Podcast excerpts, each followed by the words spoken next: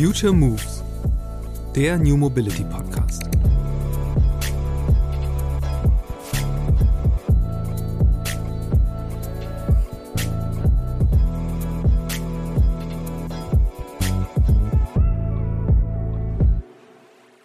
Das waren mal irgendwann die Japaner, dann äh, war es Tesla, äh, jetzt sind es die Chinesen, äh, die mit ihren Autos auf einmal alles, ja, alles äh, potenziell in eine große Apokalypse schießen könnten. Ähm, ich, ich, ich sehe das wirklich extrem tiefenentspannt.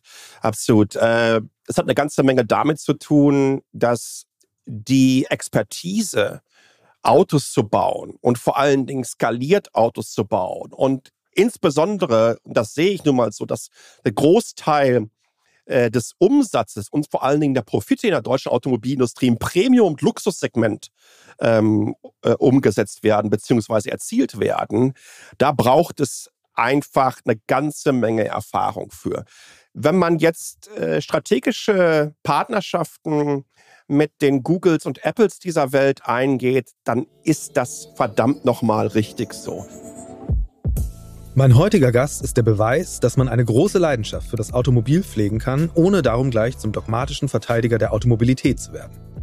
Er sei quasi am Rande einer Rennstrecke aufgewachsen, sagt Sascha Pallenberg. Auf seinem Schreibtisch stehe ein Autogramm von Formel-1-Legende Ayrton Senna. Und das Auto zieht sich auch durch seine berufliche Laufbahn. Erst als Tech-Blogger mit besonderem Interesse an Smartcars, später als Digitalexperte in Diensten von Mercedes-Benz. Und trotzdem sagt Sascha, auch wenn er im Herzen ein Car-Guy ist, sein Nutzungsszenario sei ein anderes. Ich muss nicht mit dem Auto fahren, sondern ich fahre mit dem Auto, wann ich möchte, sagt Sascha. Was natürlich auch mit seiner Wohnlage zu tun hat. Seit 14 Jahren lebt er in der Millionenstadt Taipei, wo man eher mit einem E-Scooter, vor allem aber mit Bus und Bahn unterwegs ist. Ich habe mit ihm darum natürlich auch über das ÖPNV-System in seiner Wahlheimat gesprochen. Das hält Sascha für das Beste der Welt. Es sei, wie öffentliche Mobilität in Asien überhaupt, meist besser organisiert. Einfacher, effizienter und komfortabler. Was Sascha in Deutschland verändern würde, um die Verkehrswende voranzubringen, wieso es dazu viel mehr Mut zu großen Würfen braucht und weshalb er sich, anders als so viele gerade, keine allzu großen Sorgen um die Zukunft der deutschen Autoindustrie macht, das sind nur einige der Themen dieser Podcast-Episode mit dem Digital- und Transformationsexperten Sascha Pallenberg. Viel Spaß!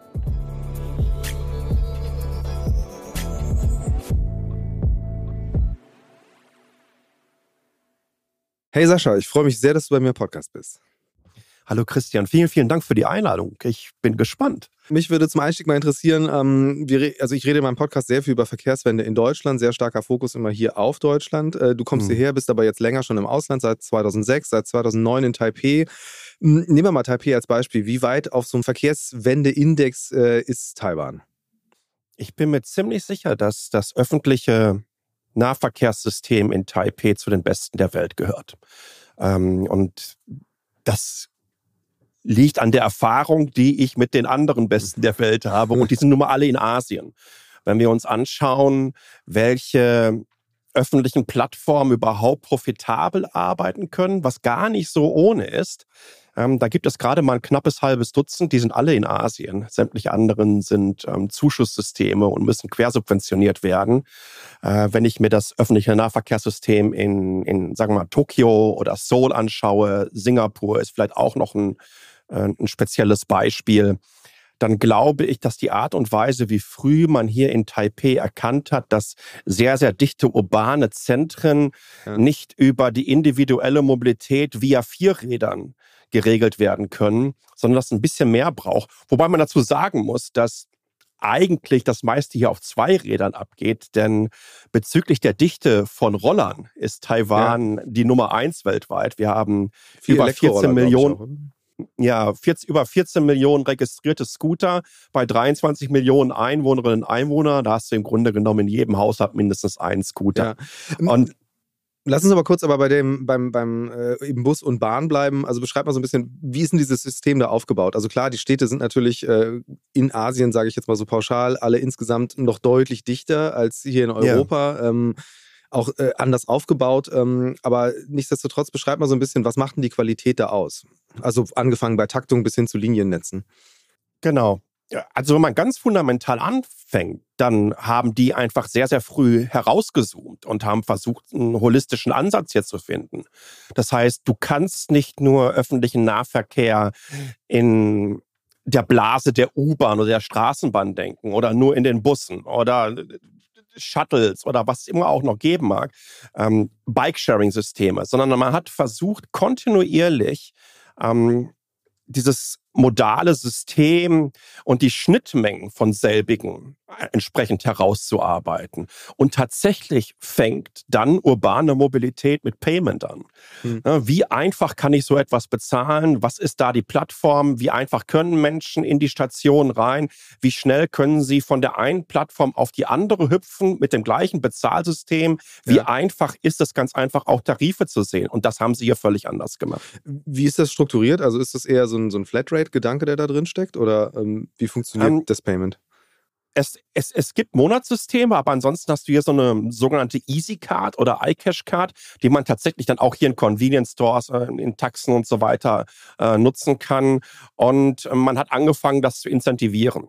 Äh, mal als mhm. Beispiel. Wenn ich jetzt, ich, ich komme tatsächlich gerade aus der Bahn, 70 Meter vor meiner Haustür hält eine autonome Bahn, die einmal komplett um die Stadt fährt. Ja. Und ähm, wenn ich da reingehe, muss ich mir keine Gedanken machen, wo möchte ich denn überhaupt hin? Ja, ich packe die Karte drauf, gehe wieder raus und es wird abgerechnet. Wenn ich die dann auf einen Aufladeautomaten lege, weil ich nutze eine Prepaid-Karte, du kannst es aber auch über Kreditkarte, übers Telefon und so weiter machen, über Payment-Systeme oder über deine Garmin oder Apple Watch oder Samsung oder whatever. Ja. Ähm, dann kann ich sehen, wie viele Fahrten habe ich im letzten Monat gehabt und basierend darauf bekomme ich x Freifahrten im nächsten Monat. Die okay. nächste Form der Incentivierung nach hinten heraus ist ganz einfach und da sind wir wieder bei diesem holistischen Ansatz. Wie bringe ich verschiedenste Plattformen zusammen?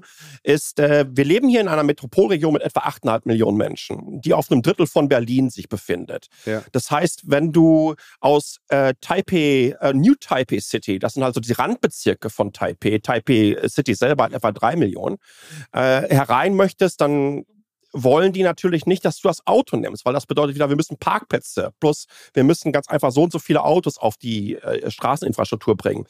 Das heißt, wenn du vorher im Bus gefahren bist, und dann in die Bahn einsteigst, wird automatisch deine Fahrt 40 Prozent günstiger. Mhm. Und somit schafft man es ganz einfach, dass mehr Menschen die Busse nehmen, um in die entsprechenden U-Bahn- und Bahnstationen hinzukommen. Wie, wie wird denn sowas kommuniziert? Weil erstmal, also gerade Situation in Deutschland ist ja, äh, wir jubeln alle sehr, es gibt jetzt diese pauschale Flatrate, wir müssen uns endlich gar mhm. keine Gedanken mehr drüber machen.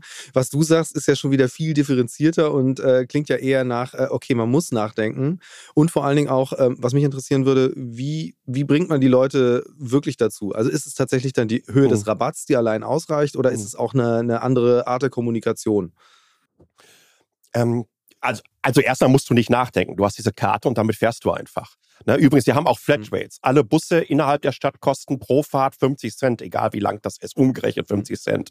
Ja. Also du musst da wirklich überlegen. Aber ähm, was hier vielleicht nochmal viel, viel wichtiger ist, seit vielen, vielen Jahren schon wird der öffentliche Nahverkehr hier sehr, sehr positiv aufgeladen. Als ich mit einer ehemaligen Co-Gründerin zum allerersten Mal in Stuttgart war, das erste, was sie zu mir sagte, als wir mit der Straßenbahn da gefahren sind, war, hör mal, kann das sein, dass äh, Öffis zu nutzen in Deutschland nicht so cool ist und als nicht so cool angesehen wird. Und ich habe da nie drüber nachgedacht, aber sie hat was ganz, ja. ganz Wichtiges gesagt, weil das war ihr erster persönlicher Eindruck.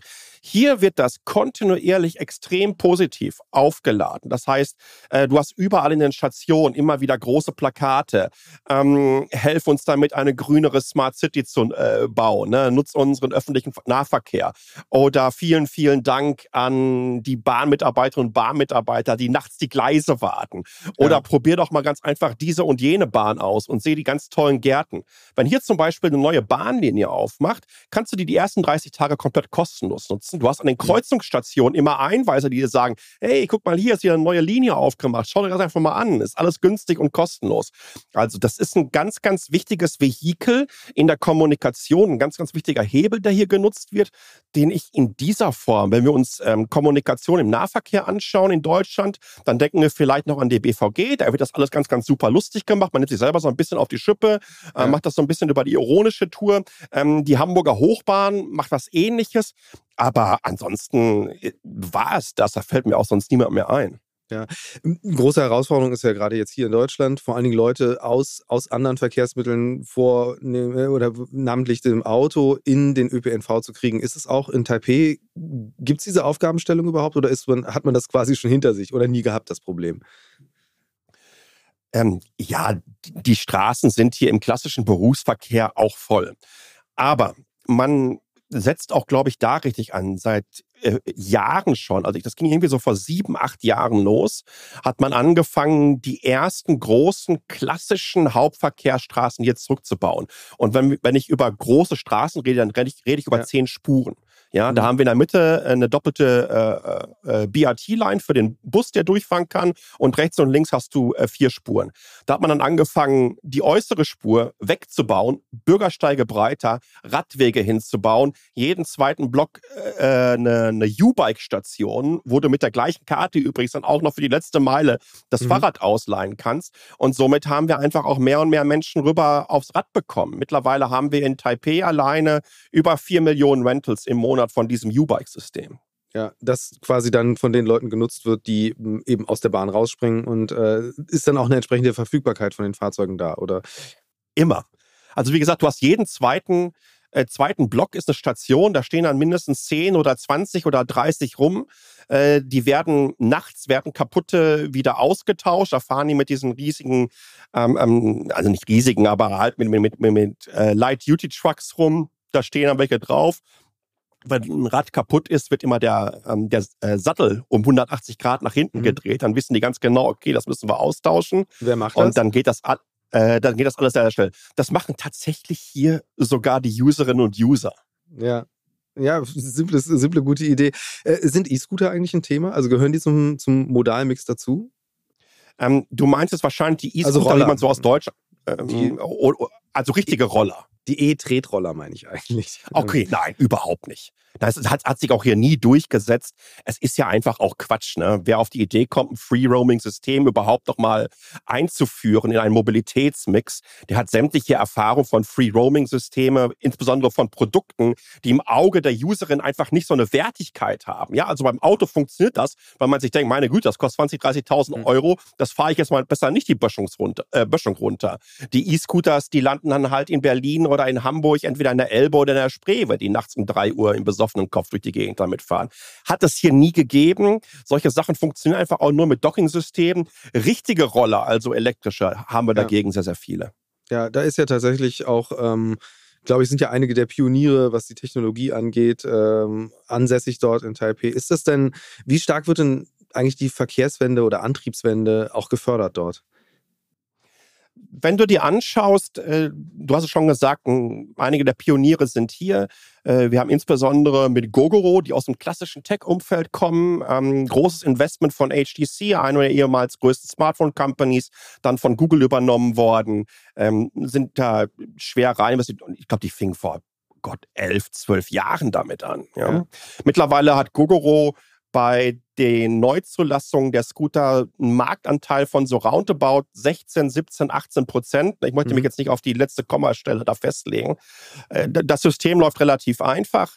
Äh, du hast hier ähm, so Ladestationen, da holst du dir innerhalb von 10 Sekunden, du packst die alten Batterien rein, dann kommen dir neue entgegengesprungen und du hast wieder 100 Kilometer Reichweite. Hier in Taipei haben wir zwischen zwei Batteriewechselstationen weniger als ein Kilometer. In ganz Taiwan haben wir mehr Batteriewechselstationen als Tesla Supercharger weltweit. Also das System funktioniert extrem gut. Auch die sind subventioniert. Du kriegst ja. äh, für etwa 1800 Euro den ersten Gogoro-Scooter. Und dann ist es, ähm, wie das damals ähm, Renault gemacht hat und natürlich auch ähnlich wie NIO, ähm, das sind dann entsprechende Abo-Modelle, ja. die du dann nutzt, aber basierend auf der Kilometerzahl, die du im Monat äh, fahren möchtest. Und die sind extrem beliebt. Plus obendrauf, die haben jetzt gerade den nächsten Schritt gemacht, äh, diese, die gesamten Gogoro-Stationen werden gerade zusammen geschaltet zu einem virtuellen Batterienetzwerk, was dann ja. einfach auch entsprechend auch noch das Grid stützt. Sind ja tatsächlich alles Themen, die hier auch diskutiert werden. Ähm, bevor wir später gerne noch mal so ein bisschen über die Übertragbarkeit von so Modellen nach Deutschland oder Europa reden, lass uns mal ganz an die Anfänge springen. Du hast vorhin schon selbst gesagt, ähm, damals, als du in Stuttgart warst, also eben du bist in Deutschland lange Jahre unterwegs gewesen im Thema Digitalisierung, Transformation. Ähm, mich interessiert natürlich besonders dein Blick oder deine Beziehung zum Thema Mobilität. Ähm, ich weiß nicht, ob ich dir zu nahe trete, aber ich habe dich ursprünglich eher als Car-Guy kennengelernt, äh, wenn ich so sagen darf. Nein, überhaupt nicht. Ähm, ich bin als Petrolhead aufgewachsen an der Rennstrecke. Dann lass uns doch mal genau dahin springen. Also wie hast du, ähm, wie ist deine Beziehung zum Thema Mobilität und wie hat sich die entwickelt auch vor allen Dingen? Ähm, immer, immer analog zu dem, wie es eben bei dir beruflich weiterging.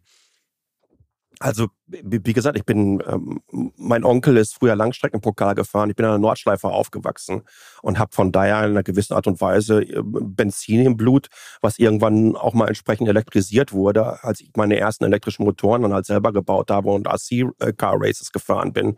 Äh, aber letztendlich bin ich natürlich ein Car-Guy. Nur mein, mein, mein Nutzungsszenario ist ein etwas anderes. Ich muss nicht mit dem Auto fahren, sondern ich fahre mit dem Auto, wann ich möchte würde ich mir ein Auto leasen oder würde ich mir ein Auto kaufen, dann mache ich das aus Spaß heraus. Ja, um dann einfach hier durch die, äh, durch die Landschaft zu fahren oder die Ostküste runter.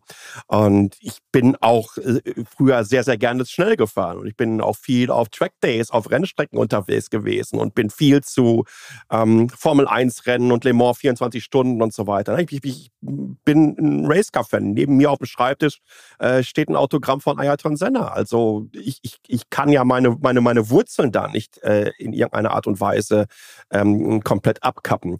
Aber die Frage ist immer, was ist der evolutionäre Schritt äh, der Mobilität und, und, und, und, und was macht überhaupt noch Sinn? Und im urbanen Umfeld, und ich sehe das halt nicht so schwarz und weiß, deswegen, also wenn ich diese ja. ganzen äh, äh, diese ganzen radikal Autokorrekturgeschichten und so weiter höre, sorry, das ist überhaupt nicht meine Welt. Ich bin absoluter Freund der Öffis. Wenn ich nach Deutschland jetzt komme im Juni, ähm, da fahre ich mit dem German Rail Pass durch die Gegend, ja, oder habe mein mein Deutschland-Ticket und fahre nur mit den Öffis. Ich, ich, ja. ich würde niemals innerdeutsch und ich würde mal sogar fast sagen, bis an die ganzen Anreiherstaaten, ich würde auch äh, da in Europa nicht fliegen. Warum sollte ich das machen? Das ist mir viel zu stressig, weil ich, ich setze mich einfach in, in die Bahn rein, wenn sie dann pünktlich ist und fahre dann ganz einfach dann in, in das nächste Land oder in die nächste Stadt hinein. Die Usability ist ganz eine ganz andere als mit der Fliegerei. Aber ja, ja. ich bin ähm, ich bin Carguy. Ich liebe Autos, wobei ich sagen muss, dass ich vor allen Dingen mittlerweile alte Autos lieb, äh, liebe, weil wenn ich mir die neuen anschaue, finde ich die einfach alle grottenhässlich mit verschiedenen Ausnahmen worauf ich so ein bisschen hinaus wollte, ist, dass du ja tatsächlich dich ähm, eben sehr lange mit dem Thema Digitalisierung beschäftigst und ähm, eben auch mit äh, der Frage Smart Car, also wie, mhm. wie die Digitalisierung und das Auto zusammenfinden. Und ähm, mhm. da wollte ich mal so ein bisschen zurückspringen, ähm, wann das für dich eigentlich zu einem Thema wurde, das dich wirklich mhm. interessiert hat und äh, vor allen Dingen auch, wie du das erlebt hast ähm, wie, wie, war, wie sehr sind Autos tatsächlich digitale Produkte und äh, welche Irrwege wurden da begangen und wo wurde und welche Richtung sollten wir da vielleicht einschlagen, wenn wir das nicht gerade tatsächlich inzwischen tun? Also, wenn wir uns das Auto, eine Automobilindustrie als Gesamtkonzept anschauen, dann sind sie eigentlich in einer gewissen Art und Weise digitale Produkte seit äh, über 40 Jahren, ne? wenn wir uns den ja. Produktionsprozess anschauen, der hochautomatisiert ist und digitalisiert ist, ähm, seit angefangen Ende der 70er, Anfang der 80er Jahre. Ähm, wenn wir uns die Plattform anschauen, ich glaube, dann wurde das für mich so interessant vor äh, etwa 20 Jahren. Ja. Ähm, da habe ich äh, tatsächlich angefangen aus Taiwan ähm, kleine Rechner zu importieren, die in die DIN-Schächte für Autoradios reinpassten, mhm. um Infotainment-Systeme nachrüsten zu können. Ne? Okay. Wir alle wissen, wie damals ein Dashboard aussah. Und auf einmal hattest du die Möglichkeit, ähm, so, so, kleine 7-Inch äh, äh, LCD-Screens mit Touchscreen und so weiter dir einzubauen und einen kleinen Mini-Rechner und ein Windows mit einem schönen Frontend da rein. Oder gab auch Linux-Systeme.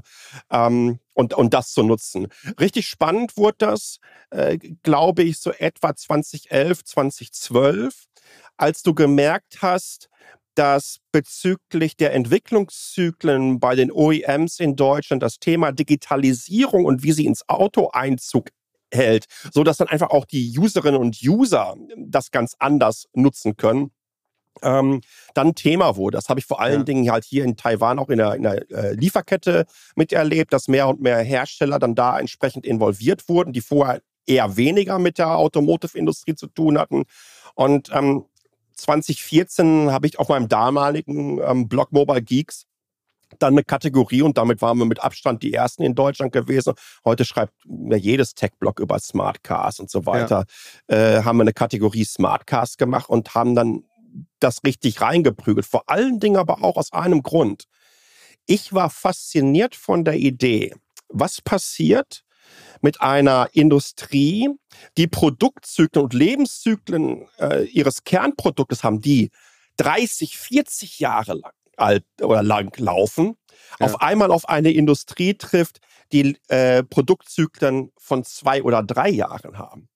Und ähm, ich glaube, das wird noch eine richtig spannende Geschichte, wenn wir uns mal anschauen, wie solche Fahrzeuge, die wir heute auf den Markt packen, in zehn Jahren aussehen werden. Ich glaube nicht, dass die gut altern werden.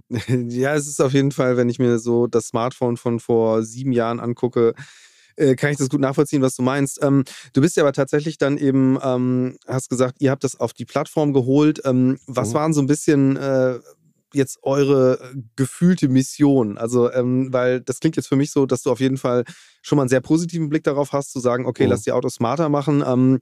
Was waren für dich da die, die wichtigen Schritte, die stattgefunden haben, jetzt mal abgesehen davon, wie so eine Produktionsdynamik oder Produktionszyklen mhm. in der Industrie sich entwickeln, sondern rein inhaltlich, also wirklich auf die Technik bezogen?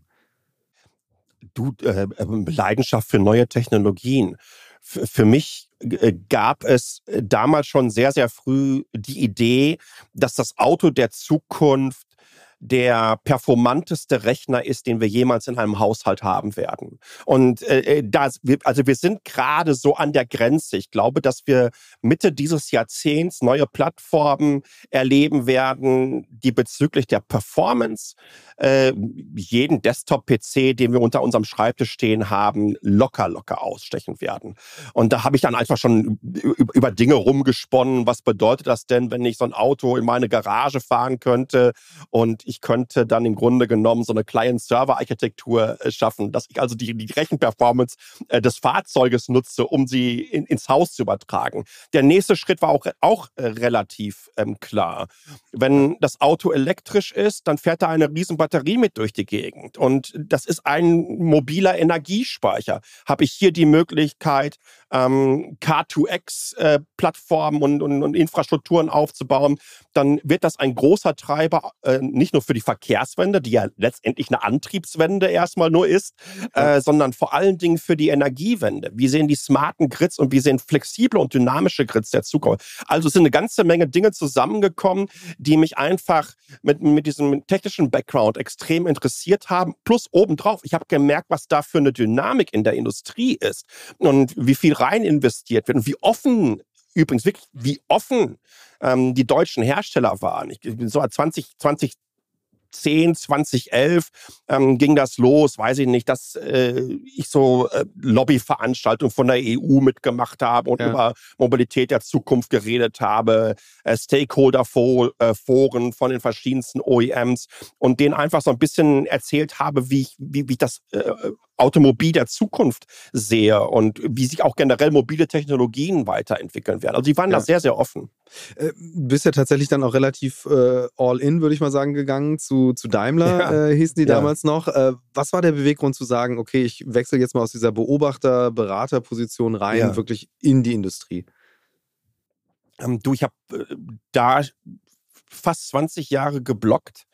Ähm, da war ehrlich gesagt auch nichts mehr zu erreichen. Das hört sich jetzt so ein bisschen arrogant an, aber was, äh, wenn deine Variablen dann nur noch zusätzliche Reichweite und zusätzlicher Umsatz äh, sind, dann ist das auch ziemlich langweilig, weil deswegen habe ich niemals angefangen, über Technologien zu schreiben, sondern das hat immer mit der Leidenschaft äh, zu tun gehabt und mit dieser fixen Idee, dass ich daran geglaubt habe, dass Technologien die Menschheit, äh, der Menschheit dienlich sind und die Welt zu einem, ja, zu einer besseren machen werden. Äh, irgendwann kam halt der Anruf und äh, ich muss dazu sagen, dass ich einfach ein riesengroßer Mercedes-Benz-Fanboy bin. Mhm. Mein Opa hat halt immer Mercedes gehabt, außer mal mit einer Ausnahme in den 70er Jahren, als ich im Kindergarten war, hat er einen Golden Camaro gehabt. Muss man auch mal machen können. ich weiß nicht. Das sah so ein bisschen Reeperbahn-mäßig aus, aber ähm, aber ansonsten war ich ein riesengroßer äh, Mercedes-Benz-Fanboy. Und das hat eine ganze Menge damit zu tun, dass ich auch in, in, in, in meiner Tech-Karriere immer begeistert war von Pionieren von mhm. äh, Companies, die irgendwann mal gesagt haben, ey, so, wir machen hier mal was anderes, ja, und, und wir setzen uns dahinter und, und wollen was umsetzen. Und äh, bezüglich PKWs und Trucks und Busse und so weiter, äh, mehr Pionier als Daimler und Mercedes-Benz gibt es in dem Bereich nicht. Und wie war das dann, als du dann tatsächlich äh, sozusagen, ich sag mal, drin warst? Ähm, mhm. Und natürlich dann auch in einer Industrie, die eben, du hast es selbst gesagt, äh, in sehr, sehr anderen äh, Entwicklungszyklen denkt und mhm. Zeithorizonten äh, und du aus einer eher Branche oder einer Kultur kommt, wo es halt wirklich um schnell geht, Iteration und im mhm. Zweifel das Halbfertige erstmal raushauen und weitermachen, was sich ja mit all den Sicherheitsanforderungen und den Sachen, die es ja aus guten Gründen in der Autoindustrie gibt, überhaupt nicht verträgt. Ähm, wie, wie, hast du das erfahren äh, und empfunden? Und ähm, ja, berichte mal so ein bisschen. Und was war überhaupt so ganz konkret deine Aufgabe da? Also mhm. gab es die überhaupt? War die klar umrissen? Mhm. Ähm, also ich habe äh, angefangen ähm, als Head of Digital Content, bin dann ähm, Head of Digital Transformation geworden in Unternehmenskommunikation und wir haben vor allen Dingen natürlich erstmal geschaut, wie können wir ein Team zusammenstellen, was die nicht nur die Transformation des Produktportfolios und der Strategie, sondern auch des Unternehmens und damit meine ich Unternehmenskultur ja. äh, äh umfasst. Also wie können wir uns da entsprechend positionieren? Denn auch als ich dahin, das war ja eine sehr bewusste Entscheidung. Ich kannte das Portfolio von Mercedes-Benz, wusste, dass sie all in gehen in, bezüglich der Elektrifizierung und äh, was die nächsten Jahre rauskommen wird und habe sie als auch da wiederum äh, ähm, als, eine, als eine Form von Pionier angesehen. Und äh, ich habe also, stell dir das mal vor, wie so ein freies Radikal innerhalb des Konzerns. Ja, das ist eine, Art von Inhouse-Consultant, der auch äh, markenübergreifend, weil wir über 20 Marken in, ja. in diesem Gesamtunternehmen weltweit, oft auch äh, sehr, sehr regionale Marken. Ja, also ich weiß, hier äh, bei mir am äh, Studio hängt ein Thomas Build Buses, das kennen die wenigsten in Deutschland, das ist aber der Marktführer für die gelben Schulbusse in den USA. Ist eine mhm. Daimler Company. Oder wenn ich hier halt rausschaue, dann fahren die äh, Light Duty Trucks, die hier zum 7-Eleven fahren, in Taipei sind Fusos, ist eine Daimler Company. Ne? Mhm. Also es ist schon ein, ein abgefahrenes Unternehmen. Übrigens äh, besonders auch nochmal spannend im, im, im Nutzfahrzeugbereich. Äh, ich war da sehr, sehr äh, von fasziniert und äh, habe einfach die Möglichkeit gehabt, genau dies zu tun. Also beratend einzugreifen und natürlich entsprechend zu kommunizieren. Wenn du das, was du gerade angesprochen hast, diese unterschiedlichen Geschwindigkeiten, ähm, und, und, und ja, die hast du auch lustigerweise innerhalb so eines Großunternehmens sind die äh, ja. Geschwindigkeiten nochmal für. Wenn du reingehst in Forschung und Entwicklung, dann äh, sind die Geschwindigkeiten wie in jeder Tech-Company. Hm. Ja, das ist ganz, ganz klar so. Ähm, äh, Mercedes-Benz hat in, hat in Sunnyvale sein RD für, für Nordamerika. Die sind da länger als Google im Silicon Valley. Und äh, wenn du dir äh, die, die, die, die Struktur ähm, so eines Ablegers anschaut, dann kann das auch ein Startup sein. Ja, die können auch äh, einmal in der Woche ihren Tag, einen Tag nutzen, um eigene Ideen umzusetzen, ähm, die Art und Weise, wie sie Networking betreiben innerhalb des Valleys, wie sie sich austauschen mit anderen, wie die Googles, Apples, äh, Metas dieser Welt reinkommen in die Company, wie dieser Austausch abläuft. Das ist wie jedem anderen klassischen Tech-Unternehmen. Mit diesem Unterschied ja. Die bringen Produkte auf die Straße, die 30, 40 Jahre äh, ähm, halten müssen. Und ich glaube, das ist dann an dem Moment das größte Problem für so eine Firma zu verstehen, wie können wir so etwas bewerkstelligen. Und ich glaube, das hat eine ganze Menge damit zu tun, dass sie ein ähm, bisschen mehr über Modularität nachdenken müssen von solchen Plattformen. Und last but not least, das ist ja das Allerspannendste, ähm, es gab nie so einen richtigen After-Sales oder Cross-Sales auf, auf, auf diesen Plattformen. Ja, also wenn ich ja. mein iPhone oder mein, mein, mein Pixel-Phone oder Samsung oder whatever kaufe, ähm, dann hole ich mir das Telefon auf einmal und dann fängt die Company nochmal an, mit mir Geld zu machen. Und übrigens viel, ja. viel besser. Ein Apple zieht sich mit jedem Verkauf 30 Prozent auf. Die müssen noch nicht mal die Software dafür machen für die Leute, die im App Store verkaufen. Ähm, das hast du alles im Auto nicht gehabt.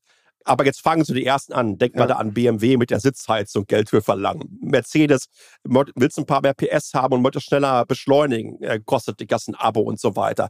Aber jetzt geht's in Richtung, ähm, das sieht man bei Mercedes gut, was die mit MBOS machen, wie sie dann da auch entsprechend Third-Party-Developer reinholen werden. Und was ich ganz, ganz ähm, spannend finde, du wirst das ja wahrscheinlich auch mitbekommen haben, wenn du dir ansiehst, ähm, wenn so eine Company wie, wie Mercedes also ihre, ihre Software-Strategie vorstellt, äh, was, was kaum in den Medien aufgetaucht ist, ist, dass der Finanzvorstand einen extrem dicken Part da drin hatte. Mhm. Und ich glaube, das ist wirklich das Spannende. Das zeigt für mich, dass sie begriffen haben, was für Profitmargen in, in, in diesem Sektor sind, dass man einfach auch ein bisschen mehr in weicher Ware in ja. diesem Fall als Software denkt. Wie, wie, wie bewertest du denn so diese, der Blick von außen ist ja oft gerade auf die deutsche Autoindustrie, ja, die kriegen es nicht hin und ich meine, jahrelang äh, war irgendwie immer der, der Tenor, naja, am Ende, äh, die stümpern jetzt so lange mit ihrer Software rum, bis dann Google, Amazon, Apple, was weiß ich, irgendeinen traditionellen deutschen Autohersteller einfach aufkauft.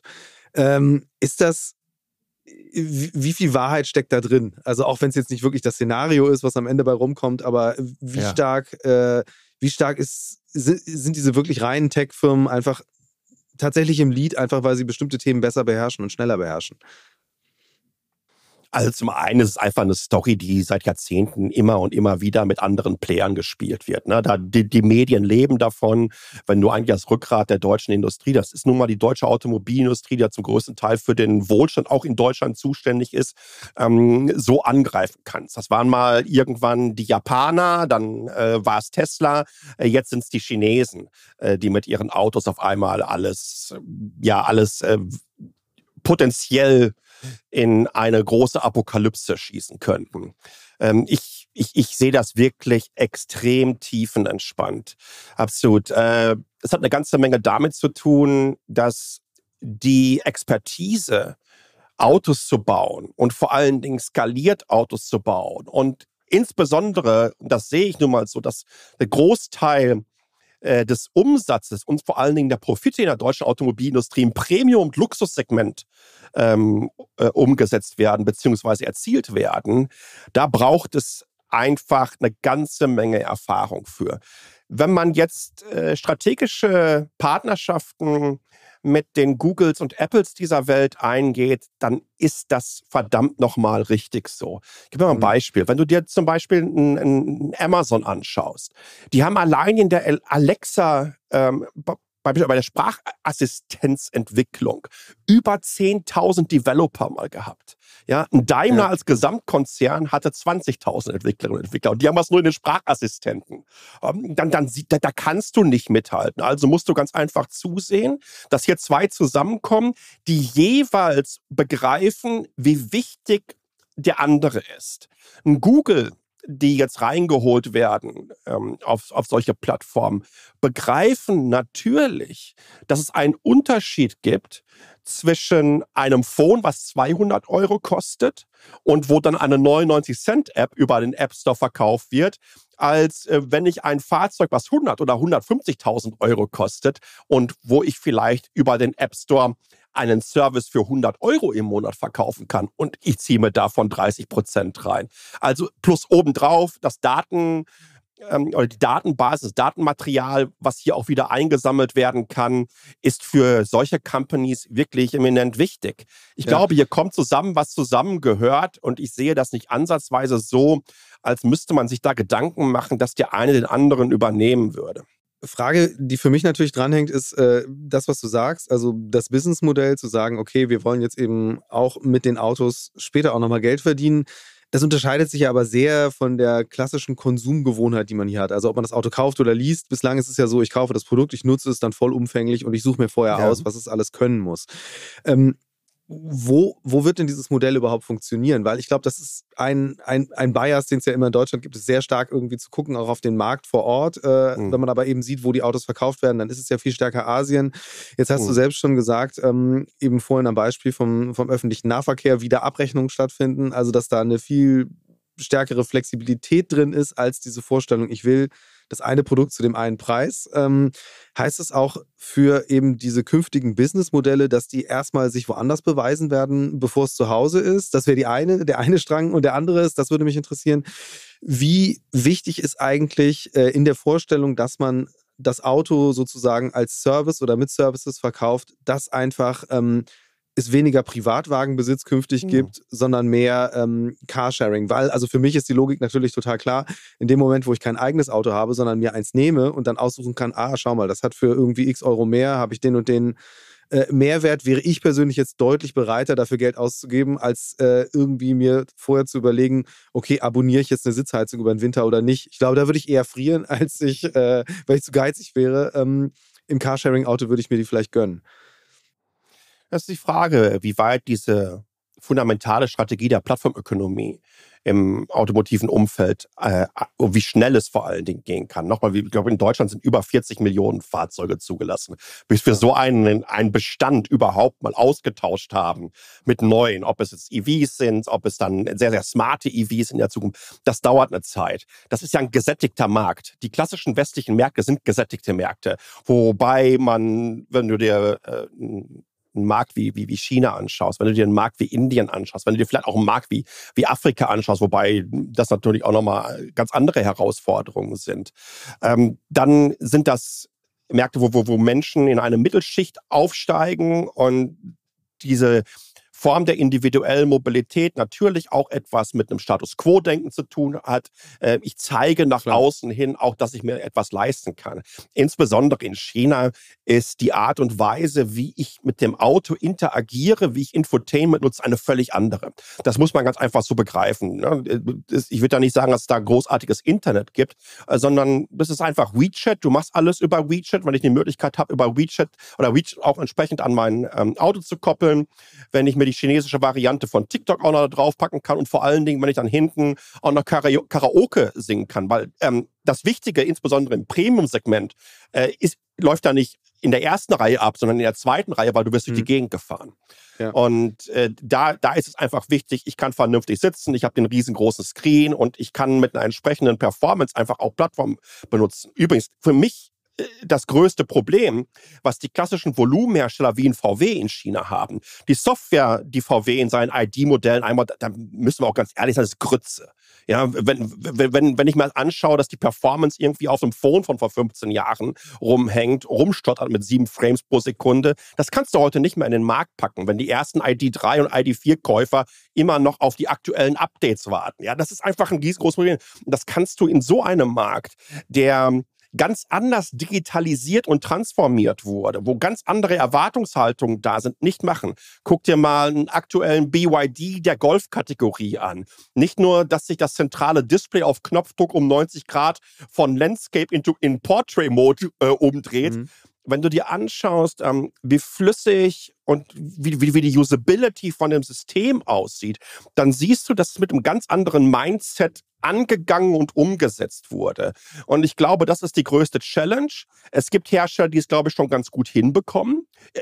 Bei, bei, bei Porsche hat man es auch gesehen. Ich fand die ersten Varianten im, im, im Taycan grausam, bei Audi ganz mhm. genauso. Das ist nicht etwas, was ich von Luxus erwarte. Übrigens genauso MBUX von Mercedes. Bei aller Liebe, aber das sah aus wie Windows 98 oder so ein Media Player mit den Farbverläufen, die ich letzte Mal auf dem Amiga Cracking Intro gesehen habe. Das macht niemand mehr da, da, da merkst du ganz einfach, dass, die haben ja ein Riesenproblem und das dürfen wir hier alle nicht unterschätzen. Ein Mercedes-Benz, äh, der, der, das Alter des durchschnittlichen Verkäufers äh, oder Käufer und Käuferin in China ist irgendwie so Anfang Mitte 30. Ja. In ja, Europa auch. und Deutschland sind wir bei 50 in dem Segment unterwegs. Ja? Und das heißt, du hast eine ganze Menge Bestandskunden, die du einfach auch mitnehmen musst. Wenn du dir, wenn du dir anschaust, wie die vor fünf oder sechs Jahren aussahen, die Modelle, die rauskamen, die haben in der Mittelkonsole extra nochmal diesen Steuerungsknubbel gehabt, obwohl man schon Sprachsteuerung, Touchscreen und am Lenkrad das gab, weil die Menschen das gewohnt waren. Also man ja. hat da so eine Übergangsphase, äh, die man umsetzen muss, die man durchhalten muss. Das ist ja kein 100-Meter-Sprint, sondern das ist ja eine sehr, sehr langfristige Planung. Ja. Ähm, wie siehst du denn aktuell jetzt, wenn man sich wirklich anguckt, äh, würdest du jetzt sagen, okay, die deutschen Hersteller haben das jetzt auch verstanden? Also, dass sie zum einen sagen, ja. wir positionieren uns in bestimmten Ecken, wo wir irgendwie das Image, das die Marke hat, am besten, damit am besten Geld verdienen können und suchen uns auch wirklich Partnerschaften? Ja, absolut. Ähm, je schneller man umsetzt in Richtung, wir machen die Dinge, die wir gut können und holen uns Know-how auch mit herein, äh, wo wir lernen können, wo wir uns auch gegenseitig austauschen können, um die Plattform zusammen weiterzuentwickeln. Na, für mich ist ein bestes Beispiel in dem Zusammenhang zum Beispiel eine Company wie Nvidia, die in solchen Entwicklungsprozessen des Fahrzeugs der Zukunft ähm, extrem stark involviert ist. Ne, wenn dir jemand ja. erzählt, pass mal auf, und das gibt's leider immer wieder, ob es in Medien oder bei diversen ähm, Menschen, die disruptive Fonds äh, auflegen, ähm, die dir erzählen wollen, äh, ja, die, die, die haben da überhaupt keine Ahnung, die kaufen sich was ein. Nein, das sind Entwicklungszyklen, wo auch die Partnerinnen und Partner innerhalb der Wertschöpfungskette stark involviert sind. Hm. Mitte dieses Jahrzehnts, ich, ich bleib, wiederhole mich da gerne, was wir so 2025 äh, 2026 erleben werden, sind Fahrzeuge einer Generation, wo Firmen wie Nvidia extrem stark im Entwicklungsprozess involviert waren. Und das wird sich auch entsprechend zeigen. Äh, ich glaube, das ist ein dass es ein Wake-up-Call war für die deutsche Automobilindustrie. Klassiker für mich ist zum Beispiel ähm, das Rumgewürge mit Carriot von, von Volkswagen. Ähm, du merkst, dass die das begriffen haben, dass da mittlerweile mhm. eine andere Dynamik drin ist, ähm, dass die auch sehr reflektiert haben und dass die wollen und dass sie wissen, dass sie nicht nur wollen, sondern müssen. Ja, Ansonsten hat man da ein Problem, weil der Wettbewerb in diesem Volumensegment ein völlig anderer ist. Ja. Ich würde gern nochmal so ein bisschen äh, den Blick wieder in Richtung öffentlicher Verkehr beziehungsweise einfach das Verkehr, Mobilität als Gesamtsystem ähm, schwenken. Du bist ja viel unterwegs eben, du lebst in Asien, bist aber regelmäßig in Europa. Ähm, wenn wir jetzt die Analogie so ein bisschen herleiten, okay, die Autoindustrie, wir machen mal so einen halben Haken hinter, dass sie verstanden haben, äh, wie dieser Epochenwechsel jetzt zu bewerkstelligen ist. Äh, mhm. wie, wie stehen die Verkehrsunternehmen da? Beziehungsweise überhaupt, wie steht das, äh, das Verkehrssystem eben von Bahn bis äh, zu lokalem Nahverkehr da? Und äh, was wäre jetzt so ein bisschen, wenn du eine Roadmap mal äh, malen könntest, wie würde die aussehen, um tatsächlich da eben mhm. auch ähm, hinzukommen, dass öffentlicher Nahverkehr eben nicht äh, die Billiglösung ist, um von A nach B zu kommen, äh, die zwar weniger Geld kostet, dafür mehr Zeit, sondern tatsächlich zu sagen, das hat eben auch eine, eine eigene Wertigkeit, weil ich bin total überzeugt davon, dass eben auch ähm, das ein total entscheidender Faktor ist, zu sagen, ähm, nee, Busfahren ist eben nicht, äh, ich fahre halt Bus, sondern ähm, Busfahren sollte in bestimmten Konstellationen jetzt imagemäßig auf Augenhöhe sein mit, äh, ich fahre eben mit irgendwie von mir aus einem SUV oder mit irgendeinem äh, komfortablen Fahrzeug. Ja. Also für mich wäre zum Beispiel da der Klassiker, äh, in so ein Land wie Japan zu schauen. Du hast gerade das mit den Bussen erklärt. In, in Japan gibt es einfach ähm, ähm, Busstrecken, da fährst du halt drei, vier Stunden durch die Gegend und du sitzt in so einer eigenen Kabine wie in der Businessklasse äh, einer, eines Interkontinentalfliegers. Oder du kannst es mit Fähren machen oder du mhm. kannst das in den Zügen ganz anders machen, die Shinkansens, die wir auch hier äh, in Taiwan haben zu begreifen, was andere Länder gut machen. Und übrigens, man muss nicht unbedingt da bis nach Japan gehen. Ja? Guck dir an, wie es in Frankreich, wie es in Portugal aussieht, wie es in Spanien aussieht, wie die klassischen Hochgeschwindigkeitsstrecken äh, umgesetzt wurden. Italien gibt großartige Züge in Italien, extrem neu. Wir haben in Deutschland äh, ich glaube, Verantwortung schleifen lassen. Ich möchte nicht hm. zu politisch werden, aber man muss sich einfach nur mal anschauen, wer über die letzten 20 Jahre das Verkehrsministerium geführt hat und wie es geführt wurde. Ja, die Strecken, das Streckennetzwerk ist marode der Deutschen Bahn. Äh, für mich ist der Klassiker, also hier in Taipei, alles, was aus Deutschland kommt, ist toll. Wirklich. Wir haben hier in der mhm. Stadt sechs deutsche Reformhäuser. Da steht dran, deutsches Reformhaus und da wird dir China-Öl made in Germany verkauft. Zehn Prozent der deutschen Autos haben unter dem taiwanischen Nummernschild ein deutsches Nummernschild drunter. Also alles, was aus Deutschland kommt, ist Wenn die zum allerersten Mal mit der Bahn von Hannover nach Berlin fahren, dann ist das, dann ist das Thema durch. Da denken die sich, was ist das doch nicht Deutschland? Wir sind hier in einem anderen Land oder so. Äh, es, ist, es fühlt sich an wie 30, 40 Jahre zurückversetzt für mich zum Teil. Teil. Die Art und Weise, wie die Infrastruktur aussieht, wie die Verkehrsmittel auf selbiger äh, ist und vor allen Dingen, wenn ich mir anschaue, okay, jetzt haben wir es mit dem Deutschlandticket nicht mehr so, aber wie man diese Fürstentümer der äh, Verkehrs- und Tarifverbünde über Jahrzehnte, das ist ja äh, nochmal die Evolutionsstufe des Föderalismus ist, die man in den öffentlichen Nahverkehr hineingedrückt hat. Was das alles gemacht hat, wie viel Geld das kostet, das muss man sich ja erstmal leisten können.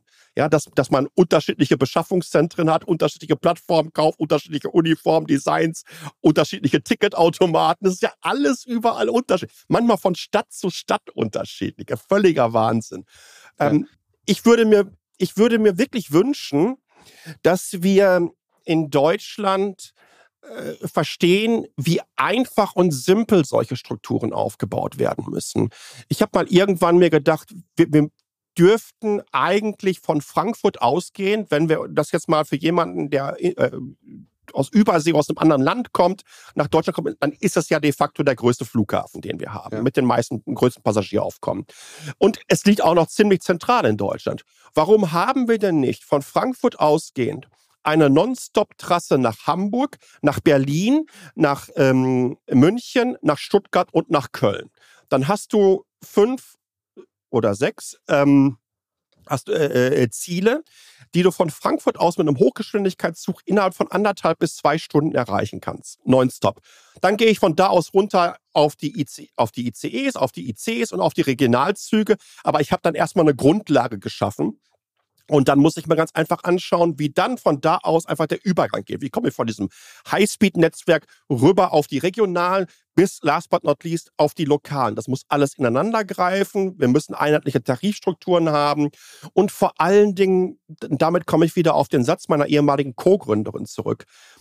Wir müssen zusehen, dass es cool ist. Ja, mhm. dass es, dass es nicht irgendwie so ein, ähm, etwas ist, wo du Angst vor hast, äh, weil es könnte Verspätung haben, ich sitze unbequem, es ist teuer, es ist alles dreckig und schmutzig und so weiter und so fort, sondern es muss mir das Gefühl geben, dass das eine Alternative ist. Sobald Alternativen besser sind als etwas Traditionelles und Althergebrachtes, werden das die Menschen nutzen.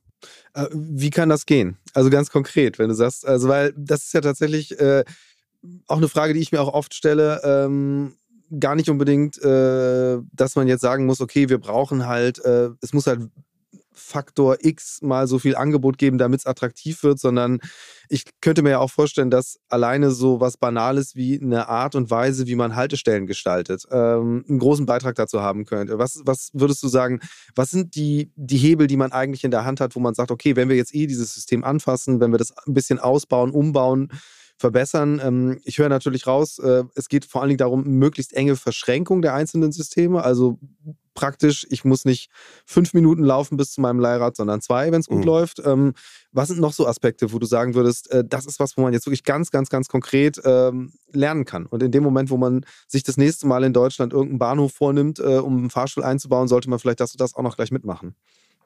Es ist jetzt A ist natürlich einfach hier immer Big Picture und auf der Metaebene schlau rum zu erklären und sagen, mach doch mal und so weiter. Genauso wie es extrem komplex werden kann, hier in die Vertikale und en Detail zu gehen. Ähm, sei mir nicht böse, aber ich, ich, ich mache das nochmal ganz breit auf. Unbedingt. Ganz breit gesehen braucht man Mut dafür. Ja, man braucht Mut, wirklich eine mittel- und langfristige Strategie zu haben, etwas zu verändern. Und wenn ich sage, wir brauchen Hochgeschwindigkeitsnetzwerk, wo wir die größten Ballungszentren in Deutschland mit so Non-Stop-Takts miteinander verknüpfen können, dann würde es bedeuten, dass wir den Mut dafür brauchen, Trassen zu bauen. Und die gehen dann einfach mal quer durch. Und ja, ich weiß, dann werden sich einige wieder beschweren, aber das fährt, führt dann da durch. Und meine Güte, wir haben doch dann da auch noch unser Dorf und da ist noch die Haltestelle. Ja, meine Güte, bei den ganzen Autobahnen, die wir in Deutschland gebaut haben, da habe ich das leider nicht so oft gehört, dass es solche riesigen Probleme darstellt. Ja, und wir haben ein so dermaßen engmastiges Autobahnnetz, bekommen aber solche simplen sechs Trassen nicht auf die Kette. Das heißt, es braucht diesen Mut. Und äh, da wiederhole ich mich ganz gerne, den, diesen Mut hat es in den letzten 20 Jahren im Verkehrsministerium nicht gegeben. Im Gegenteil, es wird unfassbar viel rumgeeiert es braucht genauso den Mut und ich glaube sogar, dass bei der Bahn dieser Mut äh, äh, viel, viel stärker vorhanden ist, weil die Deutsche Bahn in vielen Dingen schon äh, weit denkt, wie können die Bahnhöfe Mobilitätshubs werden. Es gibt ein ja. Strategiepapier der Deutschen Bahn, das ist schon drei, vier Jahre alt, wo unter anderem darüber nachgedacht wird, ja, es ist ein Mobilitätshub, aber was ist denn, wenn wir den so ausbauen, dass die Menschen gar nicht mehr reisen müssen, sondern einfach viele Sachen da vor Ort erledigen können, also den Coworking Spaces etc. pp. Hm. Äh, wir, wir, müssen, wir müssen offener sein für neue Konzepte, plus obendrauf. Der Föderalismus muss weg, diese Kleinstaatlichkeit. Es ist einfach Bullshit. Die Nummer muss weg von diesen Tarif- und Verkehrsverbünden, erstmal in die Hand des Landes und noch viel, viel wichtiger in die Hand des Bundes. Ja. Und von da aus müssen die entsprechenden Entscheidungen getroffen werden. Also vereinfachen, simplifizieren, die ganze Nummer effizienter aufstellen und das Rad nicht neu erfinden. Weil die Lösungen, die gibt es im benachbarten Ausland schon zuhauf. Du hast was gesagt ja. bezüglich der Bahnhöfe, da möchte ich noch ganz kurz ansetzen. Ähm, äh, als das 9-Euro-Ticket im letzten Jahr rausgekommen ist, ich glaube, das allererste Mal war, zu, war, war es, glaube ich, zu Pfingsten. Ähm, ja. da, da bin ich auf die sensationelle Idee gekommen, von Berlin nach ähm, Amersfoort nach Holland, weil meine kleine Schwester äh, äh geheiratet hat da, mit der Bahn zu fahren. Hab vergessen, dass es A, geiles Wetter ist, B, Pfingsten und das 9-Euro-Ticket gerade gestartet ist. War eine sensationelle Idee. Da bin ich in Hannover umgestiegen, mal davon ab, ne, dass, dass, dass mein Leidensweg in Berlin anfing. Da war der Bahnsteig schon gesperrt, weil eine Tasche da war. Nächster Zug kam Verspätung. Hannover umgestiegen. Nächster Zug hatte 50 Minuten Verspätung und so weiter. Ähm, absolutes Chaos am Hannoveraner äh, Hauptbahnhof. Ich habe noch nie so viele Menschen gesehen und wie die das gehandelt haben, war einfach eine Katastrophe. Ich steige in, in den Intercity ein, fahre nach Holland. Ähm, die letzte Intercity-Station bis zur Grenze ist, glaube ich, äh, Bad Bentheim, wenn mich nicht alles täuscht. Äh, dann wird ein Triebwagen ausgetauscht. Das Erste, was gesagt wurde, als wir die Grenze gekommen sind, hat sich dann der ähm, holländische Zugbegleiter entschuldigt bei den Fahrgästen, dass die Deutsche Bahn den Zug mit 50 Minuten Verspätung übergeben hat. Aber jetzt wird alles wieder pünktlich laufen. Und da kommst du in Amersfoort zentral an diesem Bahn. Und Amersfoort ist ja jetzt wirklich nicht unbedingt die Metropole. Und ich steige da aus und denke mir nur so, wow, es geht doch. Das System ist genauso aufgebaut wie hier in Asien. Ja? Ähm, Menschen kommen nur auf den Bahnsteig, wenn sie auch ein Ticket für einen Zug haben. Das heißt, du hast äh, vorher so Schranken dadurch. Alles ja. ist picobello sauber. Ich gehe oben in die Abfahrthalle rein. Da sehe ich in einer Ecke ein Display, das dir gerade zeigt, wie viel die Solarzellen auf dem Dach produzieren, wie viel CO2 wir einsparen. In der Ecke steht ein, ein Klavier, wo man für Instagram lustige Videos machen kann. Und direkt angeschlossen ist ein riesengroßes doppelstöckiges Fahrradparkhaus und oben drunter ist auch noch ein riesengroßes doppelstöckiges äh, Autoparkhaus. Also holistischer Ansatz, smart gedacht, keine Raketenwissenschaft und sowas brauchen wir in Deutschland. Ich bin gespannt, in welche Richtung das geht. Frag mich vor allen Dingen auch, ähm, du hast gesagt, Mut ist wichtig. Ich würde sagen, Selbstbewusstsein ist vielleicht auch wichtig. Also, ähm, und bin mal gespannt, ob das Deutschland-Ticket auch so ein bisschen dazu führt, dass einfach diese, die, die ganzen Verbünde äh, als Treiber, beziehungsweise als diejenigen, die halt den äh, Verkehr organisieren, vielleicht auch ein bisschen mehr im Verbund sozusagen untereinander denken. Ähm, das kannst du die Zukunft zeigen. Ich würde ganz zum Schluss gerne noch auf eine kleine Rubrik kommen hier im Podcast. Und zwar ist mhm. es der Mix der Woche. Ähm, du hast vorhin schon so ein bisschen gesagt, wie du im Alltag unterwegs bist. Ähm, ich würde das gerne noch mal ganz schnell, ganz knapp durchgehen. Ähm, wie sieht deine Alltagsmobilität aus? Was für Verkehrsmittel benutzt du? Äh, in welchem Anteil, welchem Wechseln? Ähm, ganz schnell. Ähm, ich, ich, ich nutze zu 70 Prozent Bahn, zu 20 Prozent den Bus und zu 10 Prozent laufe ich. Und ähm, wie ist das äh, international? Wie oft reist du international? Ähm, das hat sich komplett geändert. Äh, ich habe äh, während Corona meinen Job gekündigt. Ich habe 20 Jahre lang dem Jet-Set-Business gefrönt, worauf ich nicht mal so stolz bin. Das heißt also, ich war hier maximal sechs Wochen am Stück in Taiwan, äh, war viel inter interkontinental unterwegs. Ähm, jetzt fliege ich im Jahr äh, zweimal interkontinental. Ich komme jetzt im Juni nach Deutschland, bin dann auch sofort fünf Wochen, im September nochmal, mhm. einfach viele Events zusammenkommen, lege mir also große, lange Blöcke und ansonsten war es das. Und wenn ich dann in Deutschland bin, wie gesagt, ich, ich habe mir so einen äh, German Rail Pass bestellt. Wenn du im Ausland lebst, kannst ja. du so einen bestellen. Das ist relativ günstig dann. Ähm, dauert übrigens fünf Wochen, bis der, der hier hingeschickt wird, wird ausgedruckt auf Totholz, kommt dann aus Bamberg rüber nach Taiwan, wo man sich auch denkt, okay, da können wir auch digitalisierungstechnisch noch ein bisschen was machen. Ähm, ansonsten fahre ich da entsprechend mit der Bahn und wirklich aus Leidenschaft. Ich weiß, wir hacken viel auf der Deutschen Bahn rum. Sobald ich in dem Zug drin sitze und weiß, dass ich eine Verbindung habe, die mich direkt ohne Umsteigen an mein Ziel bringt, bin ich eigentlich ziemlich safe und auch sehr, sehr glücklich, kann arbeiten und sehr entspannt. Ja, äh, das ist, glaube ich, eben das ideale Szenario. Und äh, du hast es vorhin eben gesagt, die, die Umstiegsangst, wenn man die irgendwann in den Griff kriegt, dann äh, sind wir insgesamt weiter. Nicht nur was den Fernverkehr angeht, sondern tatsächlich ja auch eben auf lokaler Ebene. Ähm, Vereinfachung, Simplifizierung, ähm, nehme ich mit, sind einfach die Schritte, die man gehen sollte. Ich danke dir ganz, ganz herzlich fürs Gespräch und äh, ja, drück dir die Daumen für deine Zeit dann wieder hier in Deutschland, ähm, dass dir der Verkehrs Gott, sage ich mal, hold ist äh, und äh, möglichst äh, alle Verspätungen und sonstige Hin Hindernisse und Hemmnisse erspart bleiben. Vielen Dank. Christian, vielen, vielen Dank für die Zeit. Future Moves, ein Podcast von OMR und Hamburg Messe und Kongress.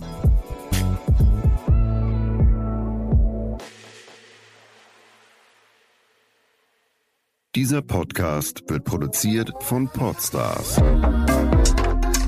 bei OMR.